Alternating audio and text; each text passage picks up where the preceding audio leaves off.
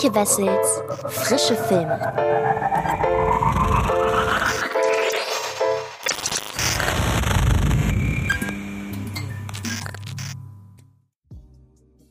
Liebe Freds und herzlich willkommen zu einer neuen Folge des Frische Filme Podcasts. Zwar wieder zu einer Episode, in der natürlich über zwei Filme gesprochen wird, aber es geht nur um einen Kinostart dieser Woche. Denn ich habe einige Zuschriften bekommen, was denn mit Malignant ist, dem Horrorfilm von James Wan, der letzte Woche gestartet ist. Und leider ist dieser Film der Presse zu spät gezeigt worden, als dass ich hätte diesen Film in der vergangenen Episode besprechen können. Aber ich möchte gerne, weil ja Horror auch mein Steckenpferd ist, dem Wunsch nachkommen, über Malignant zu sprechen. Und ähm, deshalb würde ich sagen, falls ihr überhaupt nicht wisst, worum es geht, an dieser Stelle kurz der Hinweis, ich werde nicht zu viel verraten, denn ich glaube, man kann diesen Film am besten genießen, wenn man überhaupt nichts über ihn weiß.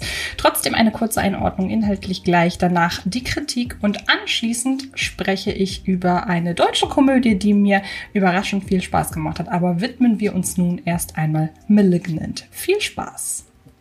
Als hätte die hochschwangere Madison, gespielt von Annabelle Wallace, nach drei Fehlgeburten nicht schon genug mit ihrer werdenden Mutterrolle zu tun, muss sie sich auch noch gegen die körperlichen und physischen Attacken ihres gewalttätigen Ehemanns zur Wehr setzen. Eines Abends gipfelt diese toxische Beziehung in einen handfesten Streit. Doch noch bevor die junge Frau Hilfe rufen kann, wird ihr Peiniger von einem unheimlichen Killer brutal niedergemeuchelt.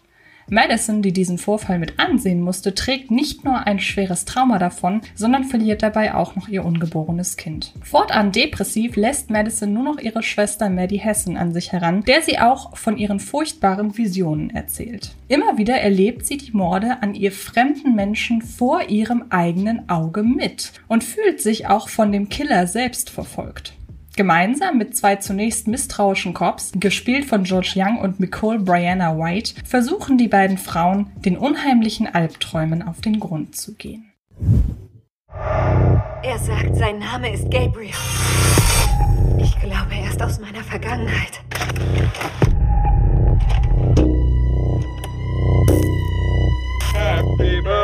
Was du auch durchgemacht hast, bevor du in unsere Familie kamst, es hat dich so verletzt, dass ich es mir nicht entfernt vorstellen kann.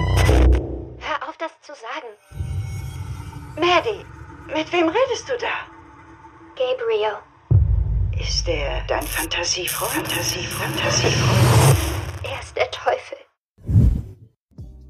Eine der größten Stärken von Autor und Regisseur James Wan ist es, dass er die Ansprüche jener Zielgruppe, die er mit seinen Filmen bedient, ganz genau kennt und diese trotzdem nicht einfach nur bedient, sondern zu jedem Zeitpunkt sein Bestes gibt. Beispiel Conjuring. Als der mittlerweile im Big-Budget Hollywood-Kino angekommene Filmemacher mit dem Haunted House Grusler eine der erfolgreichsten Horrormarken der Geschichte auf den Weg brachte, zeigte er eigentlich nur das, was seine ZuschauerInnen durch Filme wie Amityville Horror längst kannten. Doch die üblichen Motive, unerklärliche Bewegungen von Gegenständen, flackernde Lichter und unheimliche Schatten bereitete Wan auf eine derart intensive, das Horrorkino an sich zelebrierende Weise auf, dass Conjuring trotzdem zu einem der gruseligsten Filme seines Jahrgangs avancierte, was Wan mit dem direkten Nachfolger sogar noch einmal zu unterstreichen wusste. All das gilt auch für seine weiteren Genrefilme und mit Saw, seinem Langfilmdebüt sogar, legte er sogar den Grundstein für ein neues Subgenre. Dass es für ihn dank seiner Kassenerfolge Fast and Furious 7 sowie Aquaman offenbar ein leichtes war, von einem Hollywood-Studio wie Warner Brothers eine nicht unansehnliche Summe von Produktionsgeldern zusammenzukratzen, um einen kleinen, dreckigen Horrorbastard, als der er in frühen Produktionsphasen zumindest verkauft wurde, mit großer Vermarktungsgrundlage zu inszenieren, ist an sich schon ein ähnlicher Triumph wie die Existenz von James Gunns Version von The Suicide Squad. Mit dem kleinen Unterschied, dass Wen, zumindest in der Anfangsphase seines Films, eben doch eben jene Zugeständnisse an ein Mainstream-Publikum macht, das ich von Malignant eigentlich nicht erwartet hätte. Das muss allerdings nicht zwingend Schlechtes bedeuten. James Wan ist Horrorfan durch und durch. Wer da bisher dran zweifelte, weil er abseits von Saw vorwiegend genrekonforme, wie bereits erwähnt, nichtsdestotrotz extrem starke Filme inszeniert hat, der wird nun mit Malignant eines Besseren belehrt. Dabei sieht es zunächst gar nicht so sehr danach aus. Zwar verzichtet er zugunsten eines verwaschenen, betont farbreduzierten Looks, den man so allerdings bereits aus dem Prolog aus Conjuring kennt, auf gefällige Hochglanzbilder und erst im weiteren Verlauf gesellen sich klassische Giallo-Farbspielereien und visuelle Akzente dieser von Dario Argento und Mario Brava geprägten italienischen Horrorfilm-Spielart dazu. So lässt sich der Film alsbald in zwei Hälften beziehungsweise mehr sogar noch in drei Drittel aufteilen. In der ersten spult er routiniert das große Haunted House einmal eins ab, wenn die Figur Madison zum ersten Mal mit dem Bösewicht, einem schlitzenden Boogeyman, wie er im Buche steht, konfrontiert wird und die Einordnung in irdische oder eben übernatürliche Gefilde noch nicht ganz klar ist. Mit Hilfe von sich wie von Geisterhand öffnender Türen oder sich von allein einschaltenden technischen Geräten, was in Annabelle noch eine Nähmaschine war, ist in Malignant zum Beispiel ein Food Processor, erschaffen Wen und sein Kameramann Michael Burgess die altbewährte Paranoia vom sich selbst in seinen eigenen vier Wänden nicht sicher fühlens. Doch dank Akila Coopers Script das sich in der Anfangsphase intensiv mit dem emotionalen Ausnahmezustand seiner von Fehlgeburten geplagten, vom Ehemann gepeinigten und schließlich auch noch von einem mysteriösen Killer heimgesuchten Protagonistin beschäftigt, ist einem all das zumindest nicht egal. Obwohl der erste Abschnitt von Malignant klar der schwächste ist. Im zweiten beginnt schließlich der Wandel. James Wan lässt das Haunted House Kino im weiteren Verlauf weitestgehend hinter sich. Für seine Verhältnisse drosselt er sogar die Jumpscare-Anzahl stark, um sich ganz dem Übergang hin zum Giallo-Kino zu widmen. Nun macht die extreme Fokussierung auf die Farben Blau und Rot noch nicht automatisch aus einem Horrorfilm einen Giallo-Film, doch auch auf erzählerischer Ebene besinnt sich der gebürtige Malaysia mehr und mehr auf die Versatzstücke des Giallos, indem er abseits von Madison vor allem die Ermittlungen zweier Cops in den Mittelpunkt rückt. Reduziert man den Giallo auf sein Grundgerüst, so ist das Genre vor allem für seine Krimiplots, die exzessiven Gewaltspitzen und zumeist krude, absurde Stories und Twists bekannt. Und vor allem im freidrehenden dritten Part von Malignant kostet er aus, dass insbesondere die letzten beiden Bestandteile heute so kaum mehr im Hollywood-Kino vorkommen. Zumindest im Hollywood-Horror-Kino. Damit macht er Malignant für ein Publikum, das genau das erwartet und als das sich der Film auch zu Beginn noch ausgibt, alsbald wahlweise unzugänglich oder aber er vermittelt den Eindruck, eine Wundertüte zu sein. Denn auch wenn längst nicht alles an der Inszenierung fruchtet, so lässt sich Wen weder ein fehlender Mut zur Konsequenz noch das Eingehen von Kompromissen vorwerfen. Etwas, was ich mir allerdings für den ganzen Film erhofft hätte. Er hat wieder getötet. Er kommt näher. Er will mit Ihnen reden.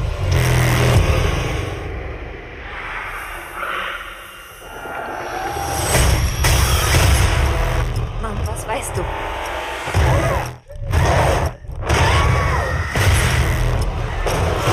Er ist hinter mir her.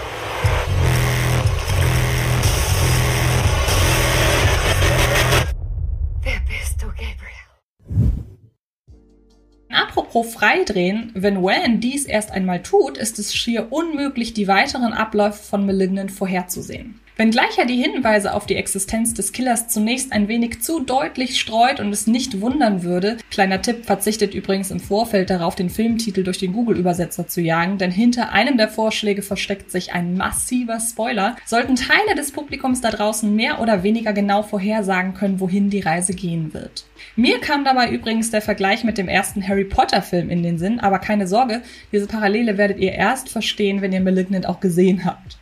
Doch die Story definiert sich ohnehin weniger über das Was als vielmehr über das Wie. Und so geht es weniger darum mitzuknobeln, wer da eigentlich in dem Killerkostüm steckt, denn die Auflösung ist sowieso prädestiniert dafür, die Gemüter zu spalten, als vielmehr um den Spaß, Wan dabei zu beobachten, wie er mit seinen Figuren immer genau das anstellt, worauf er gerade Bock hat.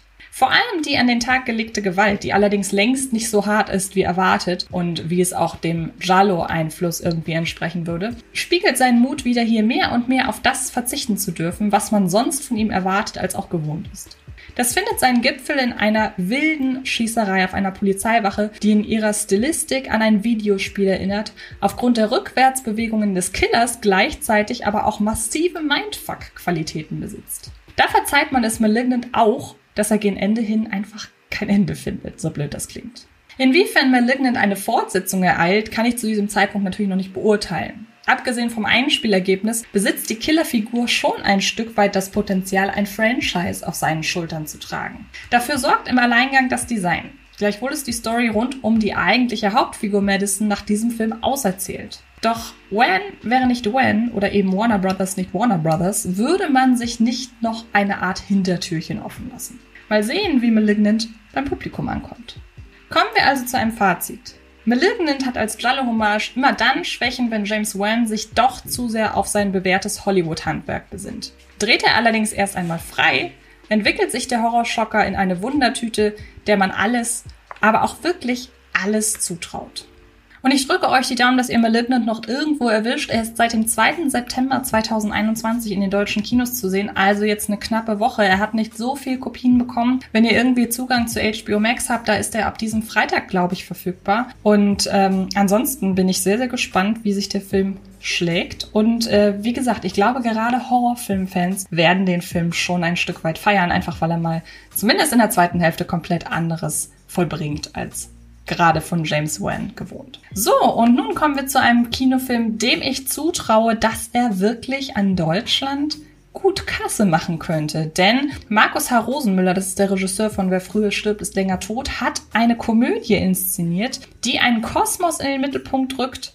Ja, aus dem bislang nichts erzählt wurde, Stichwort Freibad. Und er hat es geschafft, eine wirklich sympathische Komödie rund um Milan Peschel auf die Beine zu stellen, die wirklich gute Laune macht und die ein Stück weit halt auch irgendwie für diesen verregneten Sommer entschädigt. Deshalb, ich glaube, Beckenrand Sheriff kann ein bisschen was reißen an den Kinokassen, weil das ein Film ist, den gerade viele gut gebrauchen können, so gerade im älteren Segment und im, äh, ja, Programmkinobereich. Deshalb lasst mich ein wenig über Beckenrand Sheriff fachsimpeln, wenn ihr überhaupt nicht wisst, worum es geht. Wie immer natürlich erst ein bisschen was zum Plot und danach äh, gehe ich ein wenig tiefer ins Detail.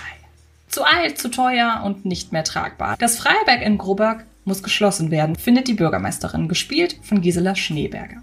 Die Chance für Bauherr Albert Dengler, gespielt von Sebastian Betzel. Die freie Fläche bietet jede Menge Platz für neue Wohnungen. Dafür würde er das alte Bad sogar kostenlos abreißen. Doch die beiden haben die Rechnung ohne Karl, gespielt von Milan Peschel, gemacht. Denn er ist hier nicht nur der Bademeister, er ist der Schwimmmeister, der Beckenrand-Sheriff. Seit über 30 Jahren und daran soll sich gefälligst auch nichts ändern. Um das Freibad zu retten, müsste ein Bürgerbegehren her. Doch woher soll Karl die benötigten 600 Unterschriften kriegen? Nicht mal die wenigen verbliebenen Badegäste sind gut auf ihn zu sprechen. Vor allem mit Dr. Rieger, gespielt von Rick Cavanian, legt er sich ständig an. Der schafft es aber auch einfach nicht, vom 5-Meter-Turm zu springen. Und der Sprungturm ist ja schließlich kein Stehturm. Selbst Sali, gespielt von Dimitri Abold, der nigerianische Bademeister Azubi, ist besser integriert als Karl, obwohl er eigentlich nur so schnell wie möglich aus Deutschland raus und nach Kanada möchte. Erst als Sali Lisa, gespielt von Sarah Mahita, kennenlernt, eine Ex-Profischwimmerin, die heimlich nachts ihre Runden im Freibad zieht, wird's kompliziert. Soll er doch lieber in Deutschland bleiben und Karl helfen? Und mit dem Freibad auch Lisas Zufluchtsort retten? Er braucht einen Job und du brauchst Hilfe. Er kann nicht mal schwimmen. Was kann ich machen? Regel Nummer eins, ein Schwimmmeister setzt sich immer durch. Sprungturm, nicht Stehturm. Sie springen jetzt, ansonsten lernen Sie mich kennen. So Typen wie Sie kenne ich schon, die will keine Sau kennenlernen. Regel Nummer zwei, Null Toleranz. Auf Bahn 6 ist Kraulen verboten. Ich brauche eine Bürgerwehr. Wie viele Unterschriften brauche ich denn? So 600? 600? Bist du bescheuert? Du musst den Ball wollen! Ich versuch's ja. Nimm mir Arsch und Zwirn! Für den Begriff kauzig nennt der deutsche Duden Synonyme wie wunderlich oder eigenartig. Alle drei sind Termini, die auf die Regiearbeiten von Markus H. Rosenmüller hervorragend zutreffen. Man denke da nur an sein liebenswert unkonventionelles Kinderabenteuer Unheimlich perfekte Freunde oder auch die voller Leidenschaft für Lokalkolorit vorgetragene Komödie Wer's glaubt, wird selig, in denen vorzugsweise die Spleens der Süddeutschen im Mittelpunkt standen. Schon sein Debüt Wer früher stirbt, ist länger tot, strotzte nur so vor, naja, eben kauzigen Figuren. Daher wirkt die Wahl von Rosenmüller als Verfilmer von Markus Pfeiffers Debütdrehbuch Beckenrand Sheriff nur konsequent. Denn der gebürtige Bayer hat zwar die lokalpatriotischen Eigenheiten, egal aus welchem Gebiet Deutschlands er erzählt, verinnerlicht, stellt sie aber nie abwertend als Sonderlichkeit heraus, was dazu führt, dass man sich letztlich gern in den Charakteren wiedererkennt, wenn man es denn tut. Beckenrand-Sheriff bildet da keine Ausnahme. Denn auch wenn das Drehbuch gerade gen Ende hin einige aus der inhaltlichen Konstruiertheit heraus entstehende Schwächen aufweist, lebt die Komödie über einen militant rechthaberischen Bademeister vor allem über die Beobachtungsgabe menschlicher Skurrilitäten, die auch hier wieder fest in ihrem geografischen Dunstkreis verwurzelt sind. Bei den oben genannten Wortverwandtschaften zum Adjektiv kauzig ist die Assoziation zu Schauspieler Milan Peschel nicht weit. Der kann zweifelsohne auch ernst. Allein seine Performances in Robert Schwentkes Antikriegsfilm Der Hauptmann oder noch extremer in Andreas Dresens Sterbedrama Halt auf freier Strecke, wofür er 2012 sogar den Deutschen Filmpreis als bester Hauptdarsteller erhielt, gingen durch Mark und Bein.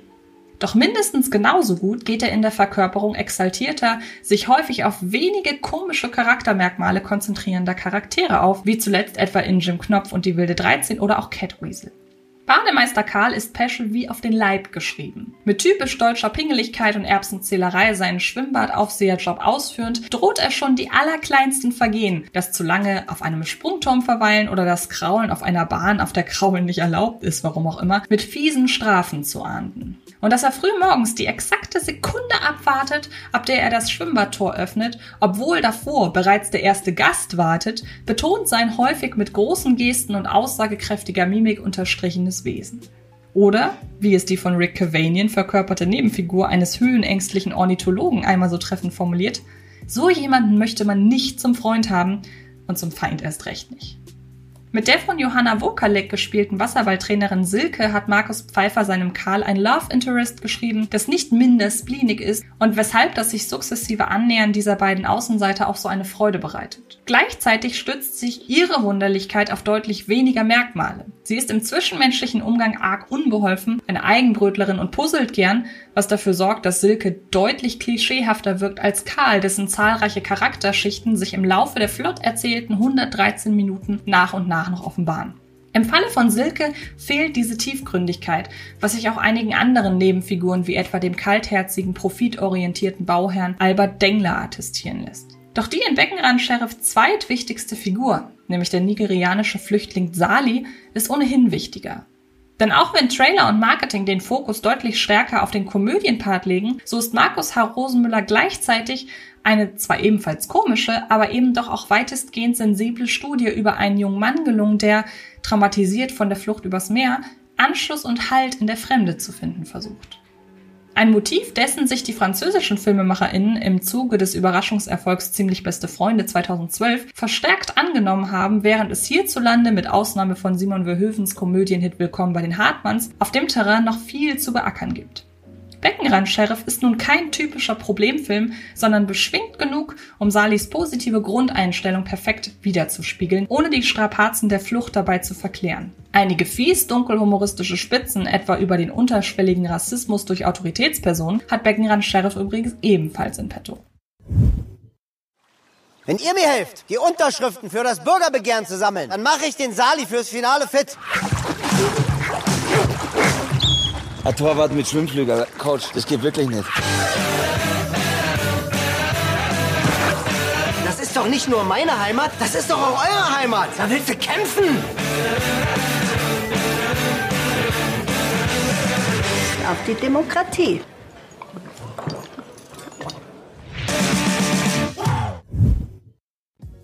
Dass sich zwischen Karl und Sali notgedrungen so etwas wie eine Freundschaft entwickelt, handelt das Skript zwar stark übereilt ab, was in der konstruierten Konfliktlösung am Ende des Films seinen zweifelhaften Höhepunkt findet, doch die zunächst schroffe, mit der Zeit allerdings immer liebenswertere und dabei stets aufrichtige Interaktion zwischen Karl und seinem Schützling rührt vor allem durch das glaubhafte Spiel sämtlicher Beteiligter dass der Konfliktherd rund um die bevorstehende Schließung des Schwimmbads, der Karl mit einer Unterschriftenaktion entgegenzuwirken versucht, da bisweilen vollends in den Hintergrund rückt, sowie in erster Linie sowieso vor allem für die Gags zuständig ist, fällt im Anbetracht der Stärken von Beckenrand Sheriff nur marginal ins Gewicht. Trotzdem irritiert der Schlussakt, der den Eindruck erweckt, die Verantwortlichen hätten einfach nicht gewusst, wie sie die Geschichte glaubhaft zu Ende bringen sollen und rutschen schließlich in allzu unglaubwürdige Gefilde ab. Zusammen mit der hingebogenen Läuterung einiger noch so unbelehrbarer Personen erfüllt Beckenrand-Sheriff zwar seinen Zweck als gute Laune-Film, in dem am Ende die Guten gewinnen, koste es was es wolle, aber selbst in der leicht überzeichneten Realität, in der die Geschichte spielt, ist all das doch eine Spur zu viel.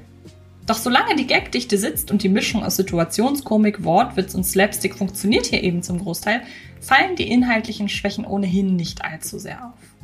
Inszenatorisch gehört Beckenrand Sheriff zwar nicht unbedingt ins Kino, die Bildsprache ist in erster Linie einfach nur zweckdienlich und verzichtet auf jedwede visuelle Spirenzien, während Komponist André Melita nicht gerade die subversivsten Töne anschlägt. Und kurzum, Beckenrand Sheriff könnte mindestens genauso gut im öffentlich-rechtlichen Fernsehen laufen. Doch seien wir einmal ehrlich, eigentlich ist es in diesem Jahr völlig egal, welcher Film sein Publikum in die Kinos lockt, solange er es überhaupt tut. Und nach dem verregneten Sommer 2021 sorgen Markus H. Rosenmüller und seine Crew eben auf diesem Wege für eine kleine Prise Sommervergnügen.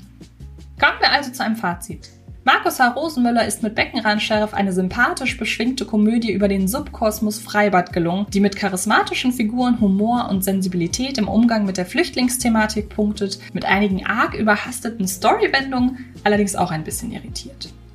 Und ab dem 9. September 2021 könnt ihr Beckenrand Sheriff in den deutschen Kinos sehen. Ich gehe stark davon aus, er wird mehr Kopien bekommen als Malignant. Deshalb, ich glaube, da habt ihr ganz gute Chancen, den Film zu sehen. Und ich glaube, es wird ein sehr, sehr schöner Kinobesuch. Und damit bin ich durch für heute. Ich hoffe sehr, dass es euch gefallen hat. Noch ein kurzer Hinweis. Diese Woche erscheint natürlich auch ein neuer Filmgedacht-Podcast, in dem Sydney und ich uns diese Woche dem Thema Der Zauberer von Oz annehmen und auch ein neues frische Filme-Ranking auf dem YouTube-Kanal von Fred Carpet wird erscheinen. Diesmal geht es nämlich um 10 sehenswerte Filme aus dem Produktionsland Italien. Damit habt ihr ganz viel zu gucken und zu hören in den nächsten Tagen. Ich wünsche euch viel Spaß dabei und dann hören oder sehen wir uns in den nächsten Tagen garantiert irgendwo im Internet. Macht es gut und bis bald. Das war Antje Wessels Frische Filme. Ein Podcast von Fred Carpet.